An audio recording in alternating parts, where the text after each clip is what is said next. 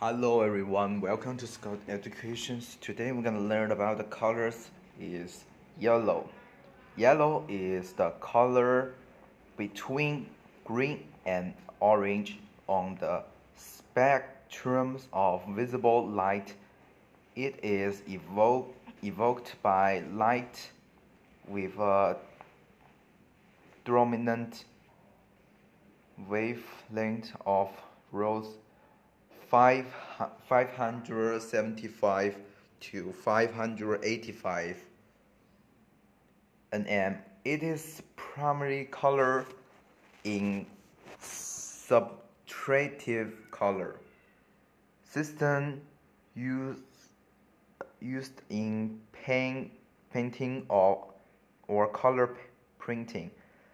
In the RGB color mode, used to create color on televisions and computer screens. Yellow is a secondary color made by combining red and green at equal instance.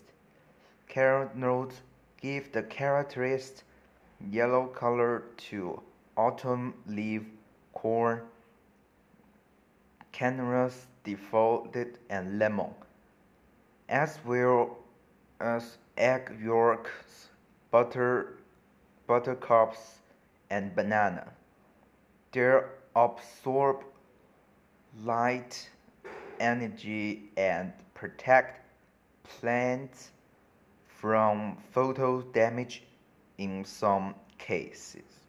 Sunlight has slight yellowish hues when the sun is near the horizon due to atomic scatterings of shorter wavelengths because it was widely available.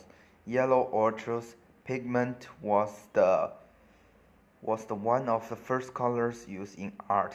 The Lac Circus cave in France has paintings of a yellow horse one uh, seven seven hundred seventy hundred years old. Tin, uh, orchids and orpiment pigment were used to represent gold and king's colors in Egyptian in Egyptian tomb when then the mullers in Roman Wales. Okay, that is the first day first day to the colors yellows. Let's see you next